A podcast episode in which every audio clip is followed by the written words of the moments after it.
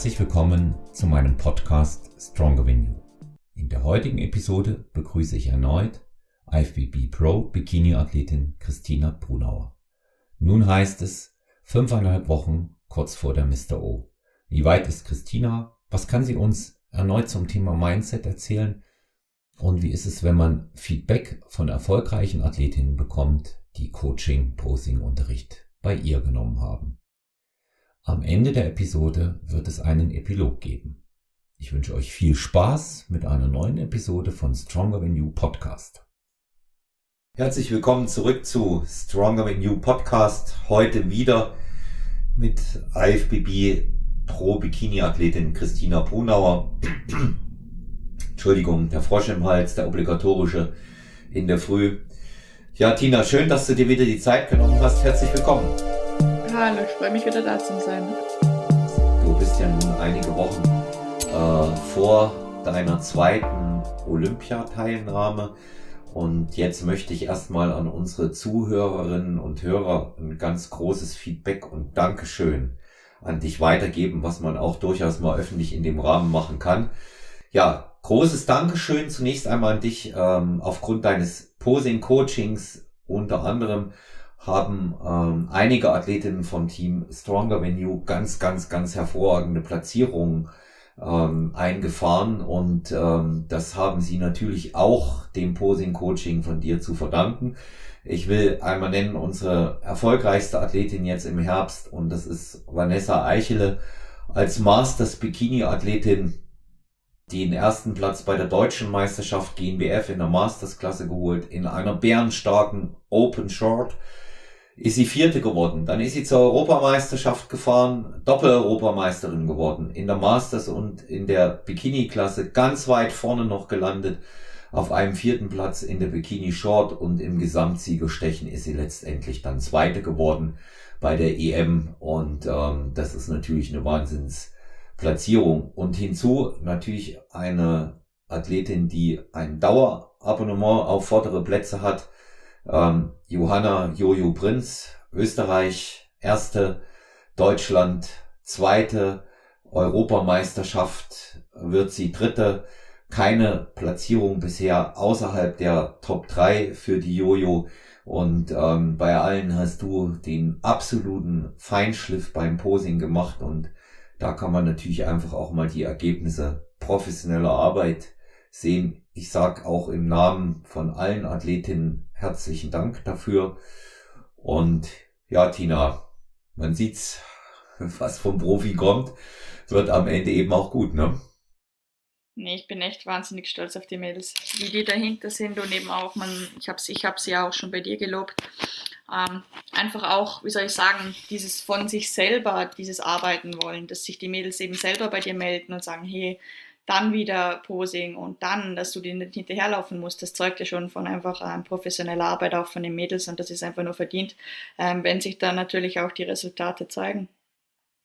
Ja, vor, vor allen Dingen, ähm, die kommen ja auch und sagen, Mensch, Tina, kannst da noch mal drüber gucken? Können wir da noch mal kurzfristig was machen? Dann ja? ist halt einfach, das ja. ist professionelles Arbeiten und die wollen einfach, die haben Bock, die wollen sich verbessern und genauso kommt man auch schlussendlich ans Ziel. Ja. Viele meinen halt oft, wie soll ich sagen, oder ich, ich sage jetzt mal so, sie meinen es vielleicht nicht, aber denken es trotzdem, ja, ja, das kriegen wir dann irgendwie hin. Aber das ist halt meistens nicht so. Posing ist halt wirklich, ähm, ja, damit kannst du einfach nochmal ein paar Plätze gut machen und wenn du das versaust, dann, ja. Hm. Und was ich immer sage, sind alle in Form, ja, dann wird genau. ähm, das Posing entscheidend sein. Ja, dann wird das Posing entscheidend sein. Und man hat es gerade gerade bei der Europameisterschaft gesehen. Also ähm, die, die Jury war geradezu verzückt von ähm, Vanessa und äh, Jojo. Also die waren derart begeistert, was das Ganze anging. Ähm, ich habe immer, wir hatten inzwischen rein telefoniert, ähm, die haben das Handy angehalten, während die äh, sich das Feedback von der Jury eingeholt haben. Das war total spannend auch für mich. Ich war nicht mit. Ich konnte ähm, aus privaten Gründen nicht mit anreisen und ähm, das war absolut interessant, was sie da auch gesagt haben. Und man sieht eben, ähm, dass dieser Gesamtauftritt, diese Wirkung, das ist ja in allen Bodybuilding-Klassen so, aber in der Bikini-Klasse ist es nochmal ganz, ganz besonders äh, spezifisch, was das angeht, dass diese Wirkung wie aus einem Guss, wie ich immer sage, eben eine ganz, ganz besondere Bedeutung hat. Und man sieht hier halt einfach auch eine Handschrift und ähm, das ist die, das ist die von dir. Ich kann ja mal auch hier unseren Hörerinnen und Hörern sagen, was die Athletinnen über dich sagen in der Zusammenarbeit. Und ähm, das ist wichtig auch, deswegen meine Anregung, wer in der Bikini-Klasse starten will, holt euch äh, mal eine Stunde äh, bei der Tina, dass ihr mal eine Einführung auch bekommt und dann arbeitet weiter mit ihr. Die sagen erstens, dass du sehr präzise Anweisungen gibst. Zweitens, dass sich dein Online-Coaching in keiner Weise, sie haben dich auch alle live erlebt, zu dem unterscheidet, was du live machst. Ja, weil sie einfach das Gefühl haben, dass du 100% da bist und wirklich auch alles siehst dann sagen sie, du lässt nicht locker, bis es sitzt. Und, ja, und, und der, und, und der, und der, und der vierte Punkt, sie kriegen immer Aufgaben von dir. Und die müssen sie abarbeiten, ja. Und die müssen sie abarbeiten. Das ist ja auch das, was ich als Feedback kriege. Da sagen sie zu mir, ja, schau mal, da ist äh, das, das Foto, das hat die Tina gemacht, die hat mir das und das gesagt. Ja, und ich soll daran noch arbeiten und dann ähm, diese Sachen nochmal. Bei Jo, ja, dieser spezielle Punkt mit den Schuhen mal noch, ne? Wo du auch diesen ja. absoluten Blick hattest und gesagt hast, da müssen wir das und das noch machen. Und das saß dann plötzlich auch bei der Deutschen. Ja. Und bei der EM erst recht. Und sind halt alle beide auch, äh, sowohl äh, Vanessa als auch äh, Johanna sind ja nun auch Performerinnen. Das muss man dann auch mal dazu sagen. Ne? Also Dank nochmal dafür, Tina. Ja, danke für das Feedback. Es bestätigt natürlich nochmal viel für mich, aber ähm, ja, das freut mich natürlich, dass ich auch so rüberkriege, ähm, wie ich das rüberbekommen möchte. Mhm. Beziehungsweise was ich wirklich einfach vermitteln möchte. Und das sagen die Mädels mir ja auch immer, beziehungsweise habe ich von Vanessa ja auch bekommen, das Feedback. Ähm, es ist ja auch sehr, sehr viel ähm, mentale Arbeit, was ich im Posing gleichzeitig mit den Mädels mache. Ja, ja, das, das, das gehört dazu. Das gibt dann eben auch ja. nochmal ein Maß an Sicherheit. Das sind eben da, da, da, das gebe ich auch als Coach ehrlich und unwunden zu. Ich kann jede Unterstützung dort gebrauchen, sowieso, die Mädchen mhm. auch. Und wenn jemand mit dem Herzen dabei ist, so wie du, ähm, auch bei den Athletinnen und da auch mitfiebert, dann spüren die das natürlich. Dann spüren die das. Und sie sehen es eben auch, als ob jemand das runter, runterspult wie, wie ein ganz normales Programm. Und das, das tust du einfach nicht. Und ja, die Mentalarbeit ist bei dir die Sicherheit für die Bühne, ja, während ich eben die Mentalarbeit habe, dass sie wissen, sie sind in Form. Und dazu muss ich sie in Form bringen. Und das ist ja auch wichtig, muss man auch sagen. Das eine funktioniert ohne das andere nicht. Und in Form sind sie ja nun alle gewesen. Ne? Okay. Nee, aber ich sage auch immer, wir einfach mal eine Stunde nehmen. Kriegst mhm. in einer Stunde, sage ich immer schon, alle sind komplett. Und wie soll ich sagen, das sollte dann auch nicht am Geld liegen, weil wirklich ehrlich gesagt, man gibt für andere Sachen, wirklich für viel unnötigeres Geld aus, aber da kannst du sicher sein, ich verspreche immer dazu, nach einer Stunde Posing sitzt schon alles. Und ich habe alles gesehen und ich habe alles schon ausbessert. Und nachher liegt es halt dann wirklich an dir, ob du weitermachst und das noch mehr optimieren willst, aber ich sage immer schon, mit einer Stunde hast du das komplette Grundgerüst, du hast die Grundposen, du hast den iWalk, du hast alles bei mir. Mhm. Ja, also das nochmal speziell, wer sich für die Bikini-Klasse äh, und äh, das Posing interessiert und beabsichtigt dort zu starten, aber das wissen alle und äh, unsere ähm, Serie mit den Posing-Workshops, die wird ja fortgesetzt. Wir denken noch über November nach, Ende November, das wissen wir noch nicht ganz genau. Ähm, die Episode hier wird jetzt sehr, sehr zeitnah gesendet, deswegen kann man das sagen. Wir müssen erst einmal sehen, wie es dann noch gegebenenfalls mit Wettkämpfen weitergeht, mhm. weil die Saison am Ausklingen ist. Mhm. Aber jetzt, jetzt kommen wir mal, ähm, und die, und die Frühjahrsaison steht ja ohnehin an. Und jetzt kommen wir aber mal zu dir, Tina. Es wird spannend. Wie viele Wochen sind's vor der Olympia noch für dich jetzt aktuell? Am Samstag waren Six Weeks Out, somit, ja, jetzt schon wieder bald Five and a Half Weeks Out. Echt, das kommt immer Tag für Tag näher. Das hört ja. sich schon langsam an, Five Weeks Out. Ja. Ja, wie ist aktuell äh, das Gefühl in der Vorbereitung und äh, nagt die Diät schon etwas? Das ist ja immer so eine Frage, dass, äh, dass alle immer, die uns zuhören, auch wissen wollen. Ich muss sagen, ich bin schon wieder fast über den Punkt drüber. Ich habe es ja meistens so, da haben wir ja auch, glaube ganz am Anfang meinen Podcast aufgenommen, wo ich in die Prep gestartet bin. Ich weiß nicht, wie lange mhm. das her ist. Ja. Aber auf jeden Fall am Anfang ist es bei mir wirklich immer, da braucht es, bis, bis es mal in die Gänge kommt, bis es wirklich droppen will. Also das ist meistens nicht so, ich gehe runter und dann droppt es einfach, ähm, sondern es braucht wirklich seine Zeit. Ich war dann mal wirklich, ich glaube, bei 10 Weeks out oder so, ähm, ja, bis zu 7 Weeks out, also wirklich drei Wochen, vier Wochen auf dem gleichen Gewicht und es ist einfach nicht, nicht gedroppt. Ähm, die Form ist zwar besser worden, da war ich echt happy drüber. Also das ist natürlich ja immer äh, die Hauptsache, muss man so schön sagen. In der Bikini geht es ja nicht wirklich ums Gewicht. Also, aber auf jeden Fall war es schon mental ein großer, ein großer Punkt für mich, dass da nichts droppt ist, diese drei Wochen. Ähm, jetzt mittlerweile läuft es wieder etwas zu schnell. Jetzt haben wir es wieder etwas gestoppt, würde ich sagen, ähm, dass das Gewicht wieder runter ist. Ähm, aber wirklich, wie gesagt, ich bin happy, dass ich so gut in der Zeit bin, dass ich mir nicht zu viel Stress machen muss, eben mit dem Gewicht weiter runter zu müssen, sondern dass ich sehe, das läuft.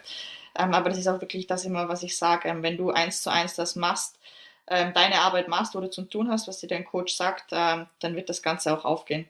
Ja. Ja, und das, also das, was ich im Moment an Form-Updates ähm, bei äh, Instagram sehe, zeigt einfach auch, äh, dass da wirklich äh, extreme Qualitätsverbesserungen nochmal passiert sind. Das ist auch so Feedback, was ich rundherum höre. Und ähm, ja, das ist auch etwas, von dem ich sage, das wird benötigt werden.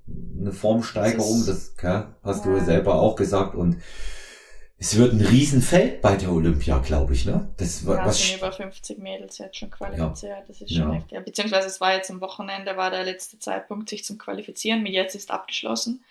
Aber das sind, ähm, ja, ich glaube 50 sind es jetzt. Aber es ist halt wirklich nicht ein Prozess, wo über Nacht passiert. Ähm, ich sage immer, das braucht wirklich Kontinuität, eben auch wenn man, es ist nicht immer so bei niemandem, auch nicht bei wirklich Stoffwechselmonstern oder sonst was, dass es einfach nur runtergeht. Man muss einfach kontinu kontinuierlich sein, auch wenn es mal steht. Es ist wirklich, ich kriege es ja selber mit in meinen Coachings. Steht es mal eine Woche bei irgendjemandem oder bei vielen, dann ist es gleich so, ach, es geht nichts weiter, es geht nichts weiter, man verfällt in negative Gedankensmuster und dann ist auf einmal ein Cheat da, einmal Cheat da, es geht eh nicht runter, es ist eh egal. Das ist es nicht. Das ist einfach konstant bleiben, konstant bleiben und nochmal konstant bleiben. Das sind diese kleinen Veränderungen von Woche zu Woche, auch wenn es von mir aus nur 100 Gramm sind oder auch mal es hochgeht. Der Körper verändert sich trotzdem, wenn du eins zu eins das machst, was du machen musst. Das, jeder hat diese Null-Bock-Haltungen ab und zu. Auch ich denke mal, habe hab Momente, wo ich mir denke, ach komm, ich will am liebsten alles hinschmeißen, da geht eh nichts. Aber das ist halt wirklich, wer zieht es durch und wer nicht. Und das ist dann einfach stur bleiben, hartnäckig bleiben und weitermachen, auch wenn man nicht jede Woche diese Veränderungen sieht was mich halt auch immer so triggert, dass viele eben diese, diese Erfolge gleich, wie soll ich sagen, so, so kurzfristig in, Aus, in Aussicht stellen. Ich sage jetzt mal auch gerade, wenn man im Aufbau ist, das passiert einfach beides nicht, eine Diät nicht und ein Aufbau nicht über Nacht. Man muss da einfach einmal einer Linie treu bleiben und das dann halt auch wirklich durchziehen. Ja, die, das, ist, das ist ein Langstreckenlauf, das ist ein Marathon. Und ähm, das ist so eine, so eine Geschichte, was ich ja auch immer wieder zu anderen sage. Ähm, das nicht von heute auf morgen Ergebnisse sehen wollen. Und äh, viele, viele überschätzen völlig, was in 12, 13, 14, vielleicht 16 Wochen möglich ist, aber unterschätzen total, was man in zwölf Monaten erreichen kann. Ja, das diesen, sowieso. Ich meine, klar, diese 16 Wochen sind dazu da, da, wie soll ich sagen, ich schaufel mir jetzt das wieder runter, was ich mir im Aufbau hoch habe, mit dem Ziel, das Maximum Muskel, Muskulatur zu erhalten aber diese 16 Wochen sind ja wirklich nur dieser Prozess, das Ganze mal zum freien Schaufeln. Aber ich sage jetzt ja mal so, das Jahr hat 365 Tage, was machst du in diesen anderen Tagen? Diese sind einfach auch nicht so einfach nur ähm, ja, außer Acht lassen, so ja, das ist jetzt Aufbau, das ist normales Training und das ist mal so, mal so essen, sondern die sind halt einfach auch ziemlich strikt, wenn man es halt wirklich, ans, wie soll ich sagen, an die Spitze treiben will. Ich sage nicht, wenn du einfach nur ähm, ja ein bisschen was verändern willst, dass das, wie soll ich sagen, dass du dein, dass du da irgendwie zu viel, du musst einfach abwägen, wie viel bist du bereit zum Geben und wie viel willst du. Und die mhm. zwei Sachen musst du halt abwägen. Wie viel gibst du wirklich halt, wie soll ich sagen, dass du halt wirklich auch, du kannst halt nicht erwarten mit 50 Prozent, dass du 100 Prozent bekommst und das tun wirklich sehr, sehr viele. Und sie reden sich halt ihre 50 Prozent zu schön, als ob das 100 Prozent sind. Ja. Und dann ich immer auch diese, diese mentale Komponente, ach, das ist von mir aus nicht, das ist ja nicht gesund, ähm, sieben Tage nach Plan zu essen. Oder es ist nicht gesund, ähm, in der Prep ähm, 45 oder 60 Minuten Cardio zu machen. Was ist da nicht gesund? Ich meine, klar, wir sind ein Extremsport. das rede ich nicht alles gesund, aber ähm, ein Extremsport ist halt auch nicht immer, wie soll ich sagen, für jeden was gemacht, aber dann musst du einfach für dich abwägen, welche Resultate willst du sehen, wie viel gibst du und eben, wie gesagt, was bist du bereit zum Geben, aber das nicht immer so schönreden wollen. Mhm. Das ist, das ist eben auch so eine Geschichte. Ich habe es gestern wieder erlebt. Ich habe mit einem sehr, sehr jungen, ambitionierten Bodybuilder, der auch ähm, offenbar ähm, eine gute Genetik hat und auch eine gute Einstellung geredet und äh, das ist ein ganz witziges Beispiel. Er, er aß eine Breze, ja, und ähm, findet sich im Aufbau und hat auch ähm, ernsthafte Wettkampfabsichten, zwar erst 2024. Und da haben wir eben auch über dieses Thema ähm, Qualität der Nahrung im Aufbau gesprochen. Und da kam unter anderem, ja, da wäre eben dann äh, der Frust nicht so groß, wenn man nicht die ganze Zeit äh, konstant ist. Ich sag, das Thema ist einfach nur, du kriegst auch im Aufbau nur, nur das heraus, was du reinsteckst. Und es beginnt mit Qualitätsnahrung. Ja? Mhm. Der, der einzige Unterschied zwischen Aufbauphase und ähm, der Wettkampfvorbereitung, bis auf wenige Ausnahmen, wo man natürlich auch sagt, jetzt mache ich einfach eine Ausnahme, weil es ist ein Geburtstag, weil ich bin mal im Urlaub, aber da geht's ja nicht um Eskalation, ist eigentlich die Nahrungsmenge meiner Auffassung nach. Ja, es geht äh, um die um die Nahrungsmenge und dass bestimmte Komponenten ähm, aus der aus der individuellen Lebensmittelliste dabei sind und bestimmte Komponenten eben dann nicht mehr dabei sind. Und äh, da, da ist so dieses, dieses Cheaten, wie du es auch genannt hast, oder dieses Teil-Cheaten eben völlig unangebracht. Und wir, wir erleben es ja immer wieder auch. Ähm, die, die Leute reden sich schön, indem sie sagen, das ist nicht so wichtig, das kriege ich dann in der Prep wieder hin. Ja, ähm, vielleicht, aber vielleicht auch nicht, ne, Tina? Oder erleben es ist Off-Season. So ich sage, es ist ja nicht die Sache, wie soll ich sagen, ich bin da die, die Letzte, wo sich nichts gönnt. Also ich esse ich ess gut, ich bin ein guter Esser, so ist es nicht. Aber das ist immer abgewogen mit Zielen und beziehungsweise ähm, eben auch meiner Trainingsleistung, beziehungsweise was vertrage ich gut, was mir im Training wieder ordentlich Saft gibt. Wenn ich halt ich esse fast nie auswärts. Das sind meistens immer ähm, Sachen eben, wo die Familie selber kocht. Da weiß ich eins zu eins, was drinnen ist und wie es meinem Körper tut. Und das gönne ich mir dann von mir aus in der Offseason ein bis zweimal in der Woche, wo dann wirklich wieder einen ordentlichen Schub gibt, so wie ich das eben von meinem Körper auch zurückbekomme.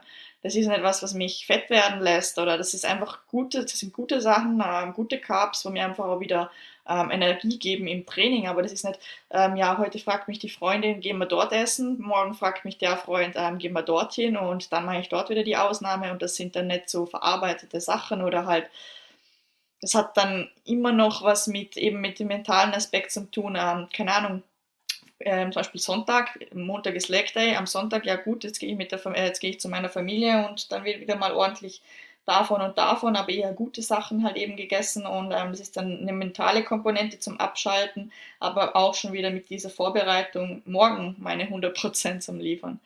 Das sind dann zweimal 100%, so quasi so dieses Mentale, dieses Körper auffüllen mit Sachen, wo ich weiß, sind gut und gleichzeitig aber auch wieder, boah, das ist jetzt dieser Anreiz, morgen wieder alles zum Geben.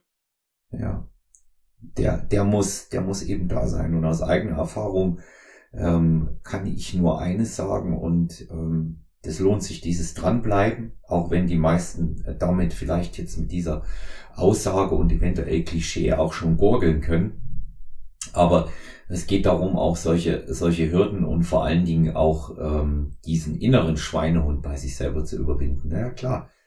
Ja, geht einfach um Konstantheit. Wenn du in der, ja. in der Off-Season bist, dann hab nicht Angst vor, wie soll ich sagen, vor immer wieder, ich, das kriegt man ja auch mit, dieses vom Essen Angst haben, dieses aus davon zu kommen.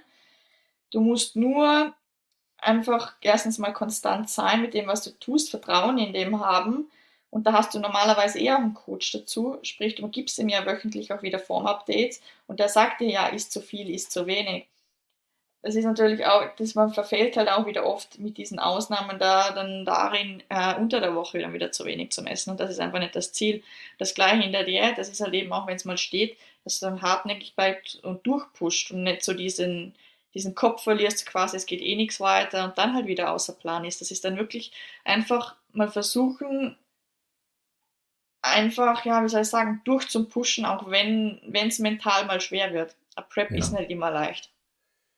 Ist sie auch nicht, ist sie auch nicht. Also ich kann mich, jeder machen. Dieser Körperfettanteil ja. gerade für Frauen, das ich habe auch schlaflose Nächte. Ich habe auch Momente, wo ich mich wirklich richtig, richtig mies fühle, wo ich mich flach fühle, wo ich mir denke, boah, das, wie soll ich sagen, das kann nichts werden.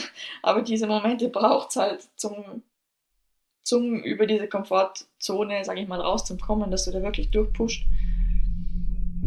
Und wenn es und wenn's wirklich auch besonders hart ist, passiert meistens auch was. Das ist auch ja, so ein, ja, ein, ein Erfahrungswert. Also ich kann mich äh, ganz, ganz äh, genau ähm, erinnern an einen, das meiste vergisst du ja dann auch wieder, aber das ist noch so kurz zurückliegend. Und das war zwei Tage vor der deutschen Meisterschaft, ähm, als ich mit der Vanessa in der Mixed Pairs aufgetreten bin. Ich wollte ja dort auch absolute Topform haben.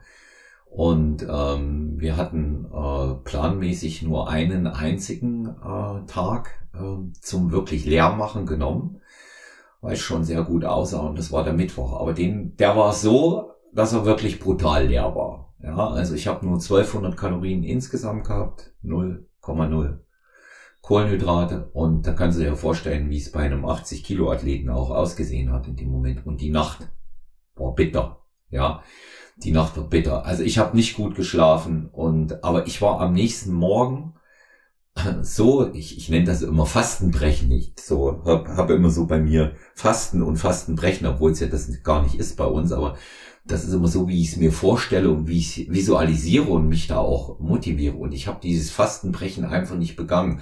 Du machst dir keinen Begriff, wie stolz ich am nächsten Morgen auf mich war und dann auch natürlich die Form gesehen habe und dachte, okay, jetzt hat sich das auch wirklich gelohnt. Das sind ja immer die Dinge, das sind ja die Ergebnisse ähm, die man äh, am Ende äh, dann auch wirklich sehen und genießen kann. Ja, und das, funktio das funktioniert einfach nicht, wenn ich nicht über diesen äh, Schmerzpunkt hinausgehe. Disziplin bedeutet es auch dann durchzuziehen, wenn es weh tut. Und das ist ein entscheidendes Überlebensinstrument. Dieser Satz, der ist nicht von mir, sondern von Susanne Krieger-Langner. Und die hat das mal äh, auch bei einem äh, Seminar gesagt und hat es verdeutlicht und sagt, das passiert nichts in der Komfortzone. Gar nichts. Nichts in keinem Bereich im Leben. Ja. Und ähm, mit Sicherheit gibt es noch eine ganze Reihe anderer Motivationssprüche. Damit könnte man allein einen ganzen Podcast füllen. Aber das, das, äh, braucht, das brauchen wir heute nicht. Tina, jetzt haben wir gesprochen. 50 Athletinnen qualifiziert. Und da gibt's ja ähm, bei der Mr. O keine Einteilung in Größenklassen, nicht wahr? Nee, gar nichts. Profis, ja. immer ähm, alles zusammen. Ja, wie, wie, wie muss ich mir, wie muss ich mir das vorstellen? Wie werden die da bei den, ähm, wir haben ja jetzt auch viele Athletinnen, die zuhören und Athleten. Wie muss ich mir das vorstellen? Wie werden äh, die denn da eingeteilt? Man kann ja die immer nur in Gruppen auf die Bühne holen. Ja, ja genau. Also normalerweise hast du halt den numerischen Vergleich zuerst, dann wird's das ist ganz verschieden, aber normalerweise sechs, sieben Athletinnen. Einfach numerisch. Ich sage jetzt mal, wenn es von 1 bis 50 wäre, die ersten sieben, dann sieben bis oder halt acht bis 14 und immer so weiter. Ähm, und dann sind die iWalks und dann wird es eh schon an die Callouts gehen.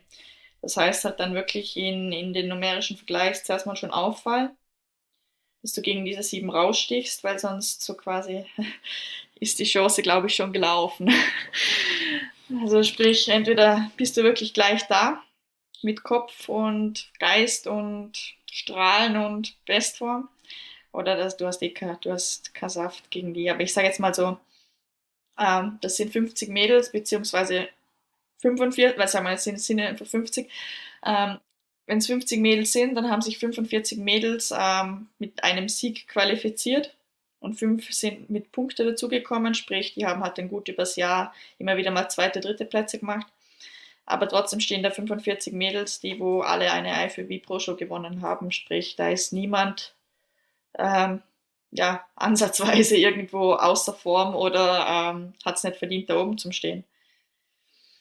Ja. Und sprich, dann ist es auch, wie gesagt, ähm, das wird in dem Fall 34 Mädels so gehen, dass sie nicht mal eine Platzierung bekommen. Mhm. Es wird ja nur bis 16 gewertet, ähm, aber wie gesagt, das ist keine Schande bei einer Olympia. Aber, ähm, aber gut, ich rede es mir natürlich jetzt nicht so. ich, äh, mein Ziel ist auf jeden Fall, ähm, ich spreche es jetzt einfach auch mal aus. Ich sage immer, man muss vielleicht auch mal Ziele aus, äh, aussprechen, beziehungsweise, wie gesagt, ähm, oder auf was, was man hinarbeitet. Ich wünsche mir oder ich arbeite wirklich hin, ich meine, gut, arbeiten tust du auf den ersten, aber ich wünsche mir auf jeden Fall etwas zwischen 16 und 10, dass ich wirklich dieses Jahr eine Platzierung bekomme. Aber ich bin davon überzeugt, mit der Form, wie sie momentan ist, was ich sehe, dass ich ähm, die Top 10 erreichen will und sie, wenn ich das bringe ohne Fehler, man hat das nie, wirklich nie im Sack, ähm, was passiert in den letzten Wochen. Ähm, generell, das kann ja auch am Tag oder am Tag davor noch schief gehen. Aber ich sage jetzt mal so, wenn wir das auf die Bühne bringen, was ich momentan sehe, dann rechne ich mir mit dem auch eine Top 10 aus. Ich sage, das ist so gut, dass ich dahinter stehe, ähm, dass meiner Meinung nach das nur eine gute Platzierung werden kann. Mhm. Und ich, sagen wir mal so, ich wünsche es mir für die Form. Ich rechne ich auch eher, damit. Ich rede da eher über mich in einer, wie nennt man das, dritten Person? Ja, Aber genau. wenn ich das halt so ähm, auf den Check-ins sehe, dann wünsche ich mir einfach für diese Form, dass die belohnt wird und dass das eine Top-10-Platzierung ist. Mhm. Ich bin davon überzeugt. Ich schaue so viel Bikini und ich weiß, das ist gut. Aber wie gesagt, das heißt halt auch am Tag X auf die Bühne bringen. Mhm. Das ist natürlich immer eine Herausforderung, beziehungsweise für einen Athleten natürlich schwer. Da passiert so viel äh, mit mental, was passieren kann in den letzten Wochen. Fühlst du dich gut oder nicht? Ähm, wie gesagt, wirklich, da kann so viel mitspielen, aber ich wünsche mir einfach für diese Form, dass die belohnt wird. Mhm. Es gibt, es gibt ja auch noch andere Faktoren, die neben äh, der, der Form dann äh, natürlich auch noch eine wichtige Rolle spielen. Sicherlich sekundär Parameter, aber sie sind nicht ganz unwichtig. Also zum einen haben dich die Judges natürlich auf dem Schirm. Ja, das würde ich nicht, das sage ich immer, das würde ich nicht mal so sagen, weil nee. ich habe nicht viel gemacht im Gegensatz zu vielen anderen Mädels. Genau. Ich meine, gut, ich habe ähm, in drei Shows in Europa dominiert. Es war zum Glück auch ein amerikanischer Judge da, dem das aufgefallen ist. Ja. Aber es ist halt so, wie soll ich sagen, es gibt schon viele europäische Athletinnen, ähm, sage ich mal Namen zu nennen, falls die Zuschauer die kennen. Ähm, entweder von mir aus die Ivi Eskander, die da mich auf der Pro-Show geschlagen hat, oder die, wo der erste Platzierte worden ist, oder Alison Testu. Die haben halt auch alle schon zwei, drei, vier, fünf, sechs Shows dieses Jahr in Amerika drüben gemacht. Sprich, man redet auch über die.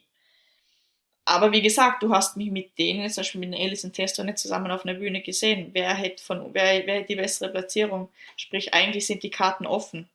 Nur ich hoffe halt einfach vom Bekanntheitsgrad, dass das nicht zu viel mitspielt, weil ich eben glaube, ich bin nicht so bekannt bei denen da drüben. Eher bei uns natürlich in Europa habe ich einen super Namen, da kennt mich jeder. Und auch jeder Judge hat mich da auf dem Schirm. Aber ich hoffe halt, äh, dass ich wirklich mit Form punkten kann und dass man da wirklich schaut, wer sticht raus und sich die Zeit nimmt, weil wie gesagt, es schaut in den anderen Klassen nicht anders aus mit der Anzahl von Athleten. Es ist wirklich ein heftiger Olympia. Einfach aus dem Grund, weil es jetzt halt erst im Dezember ist. Aber dass man sich halt wirklich die Augen nimmt oder nehmen kann und ähm, dass das wirklich, ähm, ich sage es mal so, die Top 5, Top 6 oder Top 10, die werden schon alle ähm, aus dem Grund dort platziert sein, weil man sich die Augen nimmt. Aber ich hoffe halt einfach, wie soll ich sagen, dass die, wo rausstechen, dass die einfach auch belohnt werden, auch wie soll ich sagen, wenn so eine große Anzahl an Athleten dort steht. Hm. Also ich, ähm, wie gesagt, natürlich auch äh, deshalb, weil ich mit dir mitfiebere und ähm, glaube, da brauchen wir jetzt kein Geheimnis draus zu machen, das hat hier jeder schon mitgekriegt, auch ein echter Fan äh, von dir bin, äh, sehe da schon auch äh, durchaus Chancen, ähm, dass du weiter nach vorne kommst als im vergangenen Jahr und ähm, sehr viel weiter. Und die Daumen dafür, die sind äh, gedrückt. Ich habe hier ähm, noch eine, einige Hörerinnen, Hörerfragen. Das deckt sich jetzt hier so ganz gut mit dem, was wir, mit, was wir eben so besprochen haben, schon was du gesagt hast. Da fragt zum Beispiel jemand, ähm, ist es äh, Vor- oder Nachteil, viele Shows vor dem Olympia gemacht zu haben? Das habe ich gerade erst ähm, am Wochenende, ja. wo die Europe Pro war, jetzt mit dem Stefan besprochen. Ja. Es ist eine sehr dünne Schiene, was man fährt. Du kannst dir damit sehr, sehr viel kaputt machen. Und ähm, wir sehen einmal zumindest den Trend in, bei allen in Europa, die wo wir jetzt gesehen haben, die wo jetzt immer noch dabei sind am Shows machen. Also gerade wenn du die Bilder vergleichst von denen Show zu Show, das wird schlechter als besser. Das wird flacher, das wird auszarter. Die Strategie ist halt die Frage. Ich sage jetzt mal so, ähm, das habe ich auch zu Stefan gesagt, äh, ich wäre auch gern Ashley Kaltwasser 2. Ich würde extrem gerne so viel Shows machen, aber auch Ashley Kaltwasser macht das mit Strategie. Ähm, sie hat gerade letztes Mal in einem Podcast gesagt, ähm, sie hat, glaube dieses Jahr neun oder, nein, ich glaube elf, na, elf hat sie gesagt, elf Pro-Shows gemacht. Aber in drei Blöcken. Sprich, sie hat zum Beispiel März, April gemacht, drei Shows. Dann war da im Juni oder Juli darum ähm, die, die Pittsburgh Pro, New York Pro, da nochmal drei Shows. Dann jetzt nochmal ähm, von August bis September drei, vier. Und jetzt nimmt sie sich aber auch wieder die Zeit, ich glaube acht Wochen vor der Olympia war das, also die Arnolds oder so war die letzte Show. Oder eine Woche danach hat sie noch was gemacht.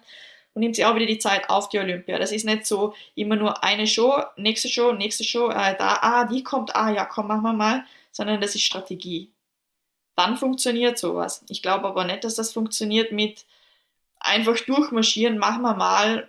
Und ja, also wie gesagt, also von unserem Geschmack her, oder was wir beurteilen können, wird es bei vielen eher schlechter als besser.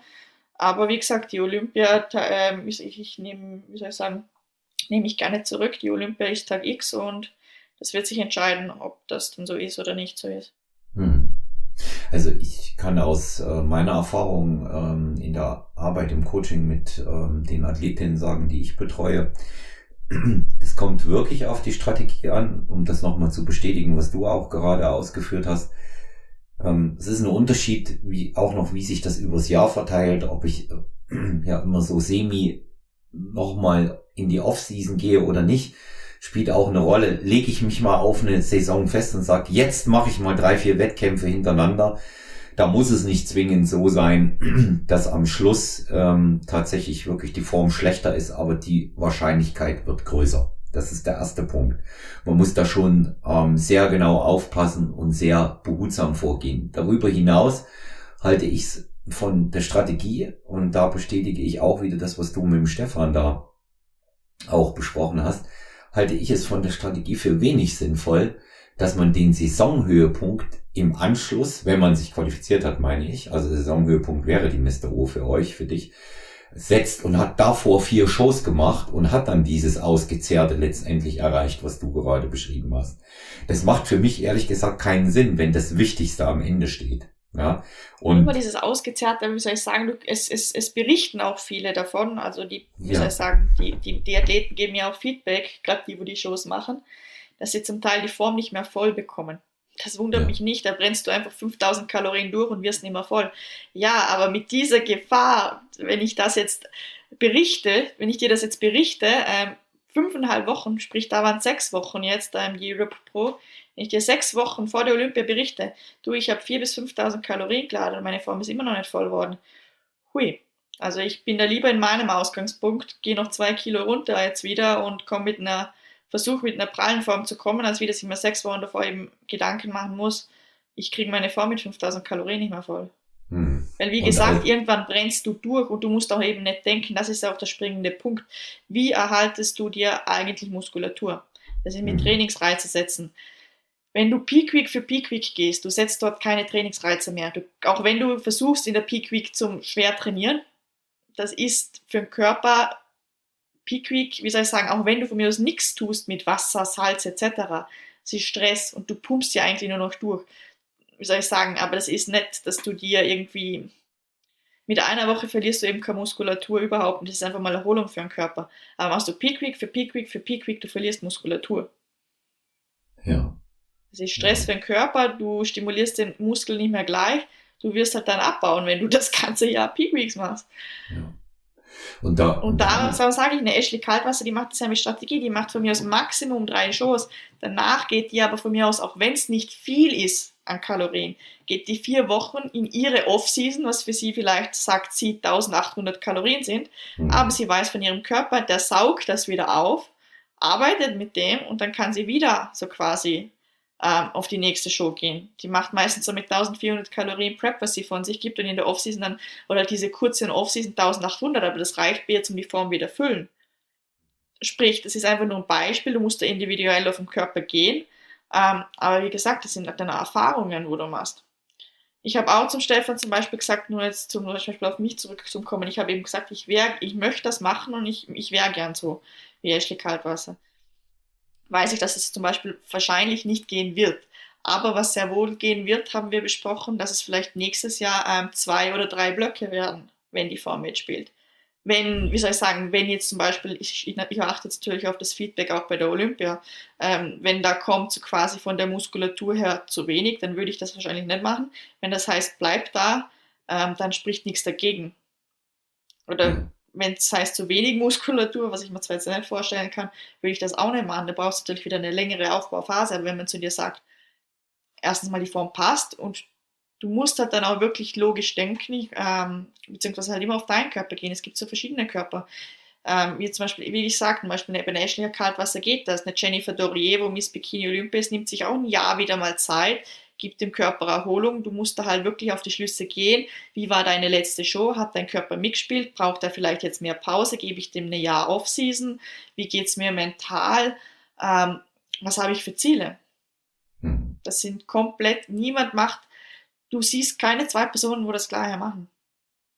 Das Aber auch weil der Körper individuell ist, weil ja. jeder muss anders handeln. Das bringt dir nichts, wenn du auf Person XY schaust, sondern versuchen, deine Wünsche, deine Ziele irgendwie zum Kombinieren. Sprich, bei mir ist das große Ziel, ich möchte mich auf jeden Fall erstmal besser bei der Olympia platzieren, aber auch irgendwo habe ich im Hinterkopf, ich möchte nächstes Jahr vielleicht noch mehr Shows machen, aber gleichzeitig habe ich auch im Hinterkopf, ich weiß von meinem Körper, wenn ich mal in dieser Peakphase bin, reicht es meistens nicht mehr als wie für zwei, drei Shows, dann geht es wieder von Muskulatur, ausgezerre zu weit zurück, dann brauche ich wieder eine Off-Season, eine kurze dann muss ich halt schauen, geht es mir mental so gut, dass ich das wirklich, äh, wie soll ich sagen, mit einer kleineren Pause schaffe oder eben diese längere Pause wieder brauche, weil ich bin schon ehrlich, diese, ähm, diese ähm, von der äh, von Portugal bis zu meiner Olympia-Prep Anfang jetzt, das waren, glaube ich, was habe ich gesagt, war zehn Wochen oder, oder zehn acht, Wochen. Acht ja. oder zehn Wochen habe ich Pause gehabt. Aber ich sagte ja auch, ich hätte keinen Tag davon hergeben wollen mental. Das braucht es auch wieder für mich, dass ich wirklich wieder hungrig werde zum, zum Angreifen oder auch, wie, wie soll ich sagen, nennt man nur dieses hungrig zum Angreifen werde, das wäre ich wahrscheinlich schon eine Woche danach. Ähm, aber dass ich sehe, die Form ist wieder hungrig zum Angreifen, dass ich sehe, boah, jetzt schaut es wieder so aus, jetzt kannst du in der Prep starten. Weil irgendwo, und das ist jetzt eben auch das Ziel für diese Olympia, mein Ziel ist es immer, mich persönlich auf ein nächstes Level zu bringen, dass ich wieder eine Form sehe, wo einfach noch besser ist. Ich, für mich habe ich das mit Rom geschafft. Alicante war semi, Portugal war wieder super. Aber mein Ziel für die Olympia ist jetzt Minimum, das von Rom nochmal zu bringen. Minimum. Beziehungsweise ich bin mir eigentlich sicher, es wird was Besseres werden. Aber natürlich jetzt erstmal das auf die Bühne bringen, weil wie gesagt, äh, das ist nicht immer so eine leichte Sache. Aber auf jeden Fall glaube ich mittlerweile, ich kenne mich besser, Stefan kennt mich besser, ähm, wir kennen meinen Körper besser, dass ich Chance habe, das auch auf die Bühne zu bringen, wenn das so läuft, wie wir uns das vorstellen. Ja, davon bin ich überzeugt für. Und wir haben es ja jetzt auch wieder von dir gehört, äh, man kann es nicht eins zu eins runterbrechen von äh, einer Person auf die andere. Es ist tatsächlich so, dass äh, um die äh, individuellen äh, Fähigkeiten, um die Prädisposition geht. Ja, wie, wie bin ich, wie bin ich beschaffen? Ja, das ist eben nicht gleich bei jedem. Das ist auch ja. ganz, ganz was, ist, wie soll ich sagen, was Wichtiges, beziehungsweise jeder weiß, dass es wichtig ist, aber die meisten kommt man vor, denken es. Denken ist wichtig, aber handeln nicht danach. Wettkampfstrategie. Ich habe ja sehr, sehr viele Athleten ähm, betreut in Posings, aber nicht einmal nur in Posings, was von mir, was ich dann auch immer wieder halt auf äh, Social Media etc. sehe. Es haben so viele Mädels jetzt diese Herbstsaison gemacht. So, so viele. Dennis James, ähm, Alicante etc von jeder, wo ich halt verfolgt habe oder halt ähm, auch irgendwie dabei bin, ist das Feedback gekommen, sie brauchen noch mehr Muskulatur. Gut, verstehe ich. Wie gesagt, Muskulatur, das ist meistens an dem, was es fehlt. Meistens ist es nicht, dass sie in Form kommen, meistens nicht. Aber wenn ich dann schon wieder die Gedanken höre, ja, jetzt im 1.1., also bei uns kommt meistens am 1.1., äh, am 1. Jänner der Wettkampfkalender raus, dann schaue ich mal, was im Frühjahr ist. Dann denke ich mir so, boom, da musst du aber wirklich ordentlich draufhauen. Weil ich weiß, wie lange es dauert, Muskulatur zum qualitativ aufbauen, damit dir nachher in der Prep auch wieder was bleibt. Das ist nicht von mir aus eben, wie gesagt, ich meine, klar, ich kann auch 10 Kilo hochgehen in zwei Monaten, ähm, aber das heißt nicht, dass du nachher Qualität aufgebaut hast. Und dieses, die, das ist immer so dieses zu schnell. Klar, du brauchst äh, Bühnenpräsenz, Bühnenerfahrung etc. aber das wird hundertprozentig, ich lege eigentlich meine Hand dafür ins Feuer, wieder auf selber rauskommen. Du kriegst wieder das Feedback, du brauchst wieder mehr Muskulatur. Mhm. Es, also einfach nur aus meiner Erfahrung, aber wie gesagt, da ist jeder anders von der Schnelligkeit vom Aufbauen, aber ich stelle mich jetzt nicht hin, als ob ich jemand bin, wo langsam Muskulatur aufbaut, aber dass ich mir am besten damit getan habe, eine Saison im Jahr. Zwei ist viel wo machst du da die Off-Season? Du gehst dafür mehr als acht Wochen in die Off-Season und gehst dann schon wieder runter. Das ist schwer. Darum sage ich Wettkampfstrategie, wirklich sich das anschauen, beziehungsweise auch von dem Punkt anschauen. Viele sagen dann, sie schauen sich's an. Aber gut, wenn ich dann in zwei Monaten sage, ja, ich habe zehn Kilo mehr, ja, jetzt so quasi, jetzt habe ich gut aufgebaut, jetzt gehe ich wieder in die Prep, das heißt nichts. Nur weil ich da zehn Kilo mehr habe, heißt das noch nicht, dass es zehn Kilo Qualität sind. Na, du musst dir wirklich mal das Bild nicht. anschauen, wie weit ist das von dem Leanheitsgrad entfernt von der Bühne. Wenn das einfach nur Körperfett ist, dann ist das keine Muskulatur. Hm. Viel, viele, viele verwechseln eben auch nach dem, äh, nach dem Wettkampf diesen äh, Rebound, den man ja auch sehr gut ausnutzen kann. Äh, Boah, den nütze ich, also wirklich, ich rede das nicht ja. klein, ich nutze den total aus. Ja. Wie gesagt, da gibt's wieder echt Mengen an Essen, weil ich auch weiß, ich, ich stecke das im Training weg und das wird gut. Also mhm. ruhig so Sachen ausnützen, aber das geht trotzdem, auch wenn ich diesen Rebound ausnütze, im Positiven. Ja. Wie gesagt, das, wegen dem baust du dir aber nicht in diesen zwei Rebound-Wochen eine Menge Muskulatur auf, nur weil es im Spiegel so ausschaut im Gym bei gutem Licht. Nur weil dein Muskel jetzt wieder prall ausschaut, weil da Kohlenhydrate eingelagert sind, heißt das nicht, du hast jetzt in zwei Wochen zwei Kilo Muskeln aufgebaut. Das ist ja, das ist ja das. Man muss auch erstmal ein, ein bestimmtes Gewicht dann erreichen. Ich sage jetzt nicht, äh, weil das äh, führt dann immer zu einer Diskussion von außen ins Nirvana, was ist jetzt ein gutes Gewicht auf oder nicht, darüber will ich gar nicht sprechen. Ich sage immer, man muss ein gutes individuelles Gewicht erreichen und sich auf dem bewegen und dort Qualität gewinnen. Ja, in diesem Bereich, ich, ich nenne das mal so ganz klassisch, ich muss so einen Bereich haben, wo ich ständig anabol bin, ja, wo es funktioniert. Es geht doch nicht darum, du hast es ja auch gerade gesagt, so schnell wie möglich ein Gewicht zu erreichen, dann zu sagen, okay, jetzt habe ich das, jetzt ist meine Offseason abgeschlossen. Insgesamt hat meine Offseason dann vier Monate gedauert und jetzt gehe ich wieder ähm, in die Wettkampfvorbereitung. Wir haben oft genug gesehen, dass dann allein schon wieder in Form zu kommen ein Riesenproblem wird und das, was übrig bleibt, sowieso, weil der Körper sich noch nicht vollständig von dem Wettkampf davor erholt hat. Und das sind immer alles solche Dinge, die eine, die eine wirkliche, eine wirklich wichtige Rolle spielen, ja, in dem Bereich. Ich habe noch, ich habe noch eine andere Frage, die ganz interessant ist, die auch zu dieser ähm, Person äh, unter anderem, unter anderem Ashley Cordwasser ganz gut passt. Ähm, wie, wie lange kann man äh, Bikini-Wettkampfsport auf hohem Niveau betreiben? Wie würdest du es einschätzen? Bis zu welchem Alter? Da fragen viele Hörerinnen danach. Tina. Ich würde sagen, also äh, bis Ende 30 ganz, ganz sicher. Ja.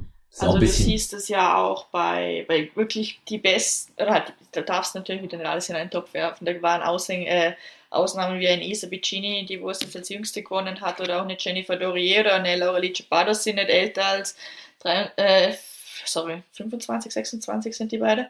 Mhm. Aber ähm, große Namen, wie du jetzt eben sagst, immer das Ashley Kaltwasser, aber wen ich halt e-, eben auch wirklich als großen Namen sehe, für mich immer das Bikini aushängende Schild ähm, auch gewesen, Angelica Texera. Die haben mhm. das beide, also zum Beispiel als äh, Angelica Texera oder sowas, die haben ihre Peaks gehabt, also die Bestformen, Best, Best, Best, Bestformen Mitte 30. Ja. Das hat also. kein, kein, wie soll ich sagen, das gibt nicht so, wie soll ich sagen, jetzt bin ich 40, jetzt muss ich aufhören, aber das ist halt, wie soll ich sagen, du musst da schon ein bisschen auf, ich sag, diese Vitalität bringen, was du auf die Bühne bringst. Wenn du wirklich noch eine, Ausstrahlung hast, wie, ähm, wie soll ich sagen, eben mit so einer Vitalität, dass du einfach frisch aussiehst, dann hat das kein Ende. Aber das, sage ich jetzt mal so, das nimmt halt dann wahrscheinlich mal Anfang 40 ab, wenn man ehrlich ist. Oder eben auch der Körper, dass das vielleicht nicht mehr alles gleich straff ist, wahrscheinlich wie Mitte 30 oder Mitte 20. Aber ich sage schon eben, wie gerade eben diese zwei Namen, Ashley Kaltwasser oder ähm, äh, ähm, Angelica Texera, die haben Mitte 30 den Peak gehabt. Oder wen ich halt auch wirklich wahnsinnig bewundere, die Form super, super schön finde, äh, Janet Leuk. Und die ist ja auch Mama. Ja. Die hat eine Tochter, die ist, glaube ich, zwölf oder so. Oder zehn oder zwölf? Nein, ich glaube zwölf, Minimum zwölf. Äh, Krankenschwester gewesen, Tochter, wo zwölf Jahre alt ist und boah, also wie gesagt, da, da träumen 20-Jährige davon, so zum Ausschauen, beziehungsweise ich träume davon, so, so eine Haut, so eine, so eine Struktur, so ein schönes Gesicht, abnormal, wirklich abnormal. Ich glaube, die ist Anfang 30, aber ich könnte das echt nicht unterschreiben, aber wirklich wahnsinnig schön. Bestätigt aber eben auch, was du gerade sagst. Ne? Die haben nicht erst äh, mit 29 angefangen und dann mit 31 ihre großen Erfolge gefeiert. Das sind halt Leute, die schon sehr lange trainieren. Nee, nee, nee. Ja, diese, nee, nee. diese. Ich weiß von Angelica ja. Texera, die hat ja angefangen mit 16, zuerst auch ja. im Fitnesscenter zu trainieren. In Brasilien hat man, glaube mit 16 dürfen. Seitdem ja. immer getanzt, Sport gemacht. Sie haben schon immer auf sich geschaut. Oder eben auch Janet Leigh, das weißt du auch von Ashley Kaltwasser, die waren immer irgendwie sportlich. Also das sind, das sind keine, keine Athleten. Es gibt's ja immer ja, mal wieder, dass jemand sehr spät da erst dazukommt.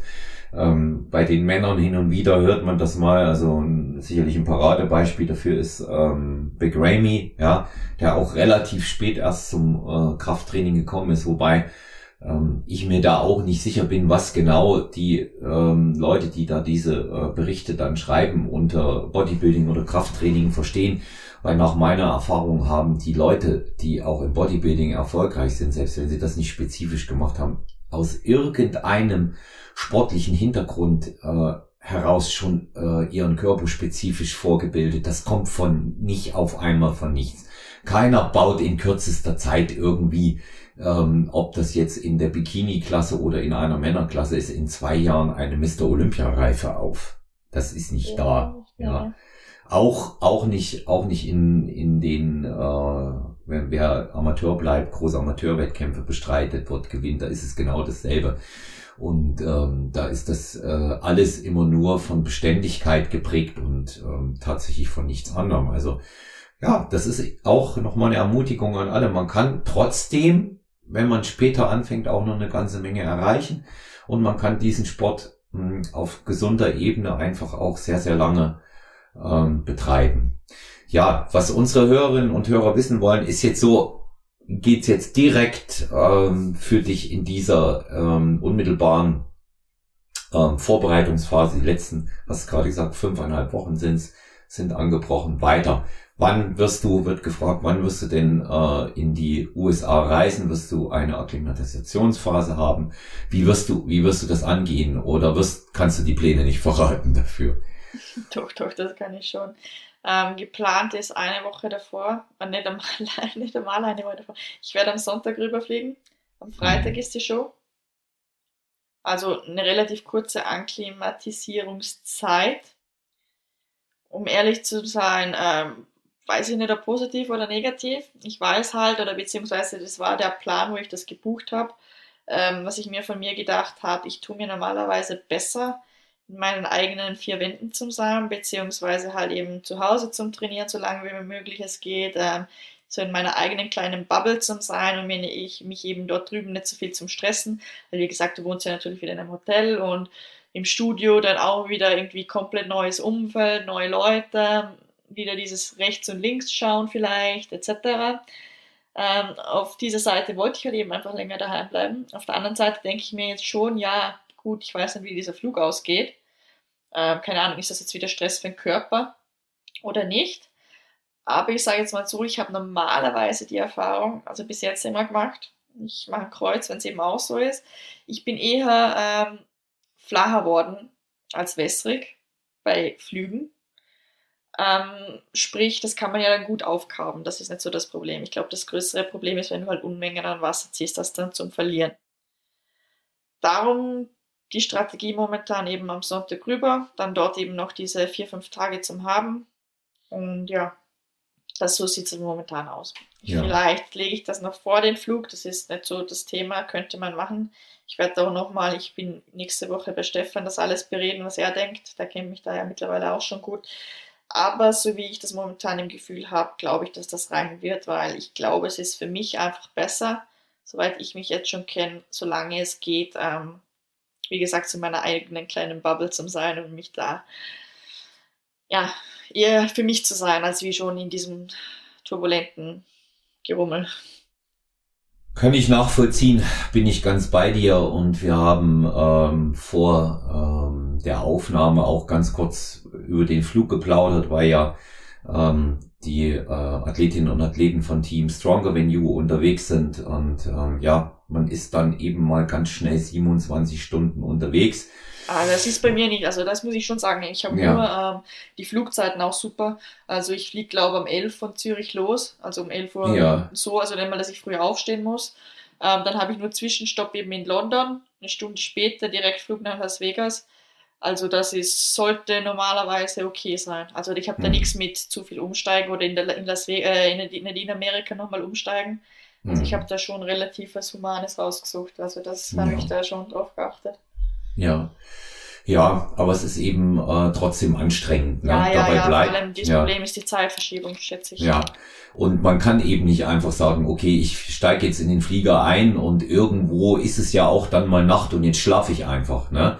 Das klappt halt einfach auch nicht so. Das, das darf man nicht vergessen. Und ähm, ja, und wenn man, wenn man dann mal so in, in der Summe alles zusammenrechnet, auch wenn man jetzt günstige Zeiten wie du zum Beispiel sich geschnappt hat von äh, Zürich nach London, von London nach Las Vegas, am Ende ist man den ganzen Tag unterwegs. Ja, das auf jeden Fall. Nee, ja, nee, nee, hab ich ja, nur wegen 27 Stunden. 27 Stunden habe ich zum Glück. Ja, und ähm, da kann man immer nur sagen, äh, schnell schauen äh, beim Ankommen, einkaufen, kurzes Training ab ins Bett, damit man äh, so schnell, äh, wie es nur irgend geht, die, die äh, zeitliche Anpassung dort auch packen kann. Und ähm, es gibt ja unterschiedliche Hilfsmittel. Wir hatten auch ähm, darüber gesprochen. Manchmal hilft Melatonin, manchmal eben nicht. Man weiß aber eben nicht ganz genau, was die Zirbeldrüse in unserem menschlichen Körper, die Melatonin produziert, aktuell dann gegebenenfalls von außen gerade braucht, um möglicherweise den Schlaf-Wach-Rhythmus mal zu simulieren. Also es sind alles recht unterschiedliche Dinge.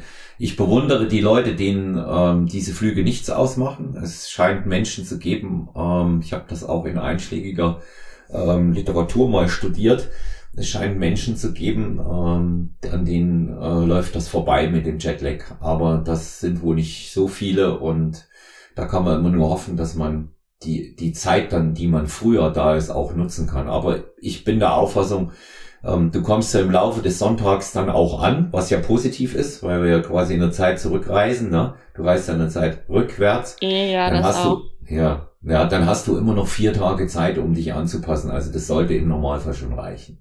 Ja. Momentan lasse ich es jetzt mal auf jeden Fall noch so. Wie gesagt, man kann sich das immer noch irgendwie vorverlegen. Das ist mir ja. eigentlich, aber ich vom momentan vom Studieren her, wie gesagt, glaube ich halt eben, dass ja meine eigene Routine, wie ich sie so daheim mache, umso länger, umso besser. Mhm.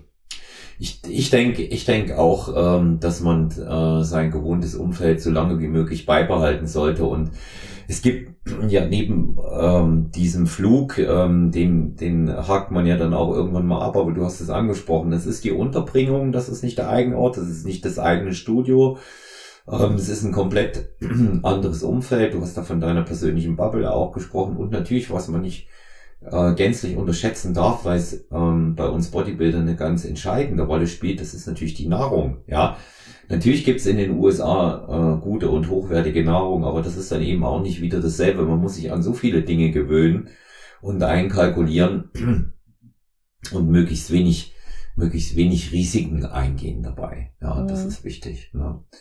Ja, aber das, es klingt wie immer bei dir nach einem Plan und ähm, mit dem ähm, Stefan Kienzel im Hintergrund, ähm, der dich da in den strategisch-taktischen Sachen ja ähm, wohl auch immer mit bereden, natürlich neben dem entscheidenden Punkt Coaching.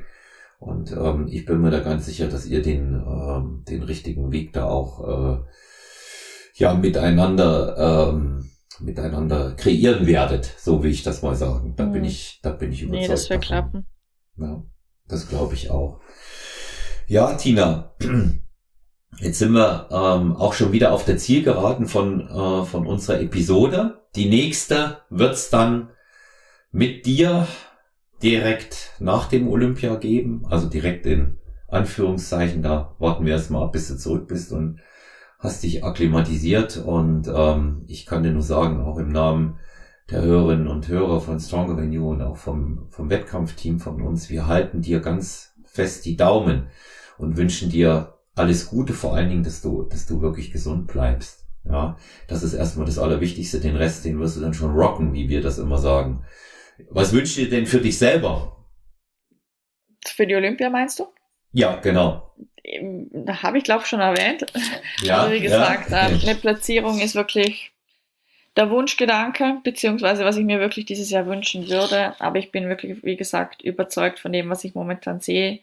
Beziehungsweise ich würde es dem einfach wünschen. Ich würde es dieser Form einfach wünschen, dass ich diese auf die Bühne kriege. Und ich glaube ja. halt einfach, dass das in die Top 10 reinpasst. Ähm, aber vorrangiges Ziel, das möchte ich, das habe ich nämlich ähm, letztes Jahr als, als Olympia Feedback geben, als Resümee geben. Ich will diese Revanche haben, auf diese Bühne zu gehen um mich einfach schon hinter der Bühne gefühlt zu haben, diese Form ist es wert, einfach auf einer Olympiabühne zu stehen. Letztes Jahr dieses Selbst, also wirklich, ich, ich habe mich nicht mehr getraut, eigentlich auf diese Bühne zum Laufen, weil ich die Form so schlecht gefunden habe schon. Hm. Das war kein ja, Selbstbewusstsein, das war gar nichts. Ich habe gewusst, dass das nicht gut ist. Und ja. mit dem, mit dieser Einstellung willst du nicht auf eine Bühne gehen. Wenn ich das, wenn ich mich, wenn ich mich hinter der Bühne so fühle, so das ist das Beste, was ich bisher gesehen habe, dann ist alles dann ist es komplett egal, was es für eine Platzierung ist, auch wenn es keine Platzierung ist. Aber es muss mir gefallen, für mich das Beste sein, was ich bringen habe können zu diesem Tag und dann bin ich zufrieden. Hm. Also es ist so, so, das klingt auch immer bei dir wieder durch. Wir hatten es ja in den anderen Podcasts auch schon mal, sich würdig fühlen da oben. Würdig fühlen, würdig fühlen, das ist das Wichtigste. Wenn du weißt, das ist wirklich etwas, was du liefern willst und das ist das Beste, dann hast du für dich schon gewonnen, beziehungsweise sollst für dich schon gewonnen haben. Es sind Menschen, was da unten entscheiden. Das ist ein visueller Sport. Jeder findet was anderes besser. Das ist einfach so. Das sind Menschen. Das sind nicht Maschinen, wo da unten entscheiden. Es ist nicht wie beim Laufen oder so, der wo halt am Tag X da diese 30 Sekunden Dings da bricht oder halt keine Ahnung, auf jeden Fall halt die bessere Zeit hat, gewinnt, sondern das ist halt dann wirklich objektiv auch. Aber solange du deine Form bringst, hast du für dich oder sollst du für dich gewonnen haben. Wie gesagt, mir geht's wirklich darum, ähm, das ist mir wichtiger als jeder Pokal, mich stetig zum Verbessern, einfach mein eigenes Ich wieder weiter zum entwickeln mir macht das ja so Spaß, dieses Bodybuilding, weil ich schon mal sage, dieser, dieser Prozess, der ist einfach zum Sehen, so, wie hast du, wie hast du im Mai ausgeschaut, wie schaust du jetzt aus, wie hast du vor einem Jahr ausgeschaut, das ist, es gibt nichts Motivierenderes, wenn man diesen Sport macht. Wenn man, wenn du siehst, wenn du es wirklich siehst, diese Erfolge, für die du Tag für Tag lebst und arbeitest und wenn du einfach siehst, es zahlt sich alles aus. Nichts ist schlimmer, wenn es in die Kontrarichtung geht. Und das ist mir einmal passiert und wie gesagt, ich habe gesagt, ich kämpfe nur für diese Olympia-Qualifikation, zum das wieder gut machen, was ich letztes Jahr versaut habe, so quasi. Das ist aber, das ist aber auch menschlich eine, eine wirklich famose, famose Einstellung. Und hier nochmal der Satz, den du geprägt hast und der mittlerweile als geflügeltes Wort auch in der Szene rumgeht. Ich liebe den Prozess. Das hast du ja das hast du so schön gesagt, so auf den Punkt gebracht. Ich höre das immer wieder, es äh, viele auch hier gehört haben und du auch noch an anderer Stelle ein paar Mal gesagt hast. Ne? Tina, alles Gute für dich. Gute Reise, ja. Auch eine, ein, eine gute Reise in den Schlusswochen. Unsere Unterstützung auf mehreren Ebenen ist dir auf jeden Fall sicher. Zum einen rein menschlich, so wie du auch für uns immer da warst und natürlich auch vom, äh, vom Sponsoring. Das ist äh, auch uns eine Ehre, dass wir das machen dürfen. Und ähm, ich sage Dankeschön. Ich danke euch und hoffentlich sehen wir uns im November in München. Das hoffe ich. Das gerne melden, die Leute, die wo Interesse haben. Ja, ich würde auf jeden Fall nochmal kommen. Das hoffe das hoffe ich, das hoffe ich auch. Also das auch gleich nochmal neben äh, dem, lasst uns ein Like da, sehr, sehr gerne Fragen. Es kommen ja immer wieder welche und natürlich auch konstruktive Kritik äh, direkt bei Christina Brunauer, IFBB Pro bei Instagram oder Olaf Manstü, personal-trainer.gmx.eu die E-Mail und 017377392230 könnt ihr mir über WhatsApp Schreib- und Sprachnachrichten auch hier als Feedback oder Kritik oder Fragen und Antworten dalassen. Und die Anregung hier ähm, wir werden, wenn äh, es passt, also Ende November noch einen Posing-Workshop machen. Ihr könnt euch gerne melden. Es sind ja immer nur begrenzte Plätze hier zur Verfügung. Und ähm, ich werde mich dann mit der Tina spätestens in einer Woche, was das Ganze angeht, in Verbindung setzen. Und dann werden wir sicher wissen, kommendes Wochenende, ob wir das veranstalten. Aber es sieht bisher ganz gut aus. Weil die Herbstsaison äh, ist noch nicht ganz zu Ende und die Frühjahrssaison steht mit einigen äh, Rookies auch unmittelbar vor der Tür, nicht nur aus unserem Team, sondern auch alle anderen, die es werden wollen. Die, hab, äh, die, die Frühjahrssaison, pardon, die Frühjahrssaison beginnt sehr früh. Die beginnt bereits am 24. Dritten für die Leute, ähm, die bei der GNBF antreten. Also ganz, ganz, ganz, ganz früh im kommenden Jahr und dann heißt es rechtzeitig sich ums Posing kümmern, rechtzeitig in einem Line-Up stehen. Ich sag danke. Ich äh, bedanke mich auch für eure Aufmerksamkeit und verweise nochmal an dieser Stelle auf die Keynote ähm, in der jeweiligen Episode. Hier findet ihr unseren Kooperationspartner und äh, schaut im Webshop vorbei. Heute ganz besonders verweise ich nochmal darauf, es wird äh, zum Ende der Folge noch einen Epilog geben und äh, ich wünsche euch eine gute Zeit. Bis dann, euer Olaf. Epilog. In den vergangenen Tagen bin ich des Öfteren gefragt worden, ob ich nicht zu den verschiedenen Ereignissen und Meldungen bei Instagram, die durch Dritte kolportiert wurden, Stellung nehmen möchte. An dieser Stelle möchte ich sagen, weil Podcast mein bevorzugtes Medium ist und mit dem sind wir groß und stark geworden, das werde ich nicht tun. Ich werde in der Öffentlichkeit keinerlei Stellung zu dieser ganzen Angelegenheit beziehen, weil ich der Auffassung bin, das gehört dort nicht hin. Darüber hinaus müsste ich, wenn ich Stellung beziehen wollte, mein derzeitiges Niveau verlassen und müsste ganz extrem nach unten steigen. Und das Niveau, auf dem das Ganze sich abspielt, das ist ja so der Bereich Kindergarten, den würde ich dann maximal im Liegen erreichen. Ja. Und das ist der Grund, warum ich hierzu nichts sagen werde. Zu gegebener Zeit wird man entsprechend erfahren, wie sich die Dinge entwickelt haben.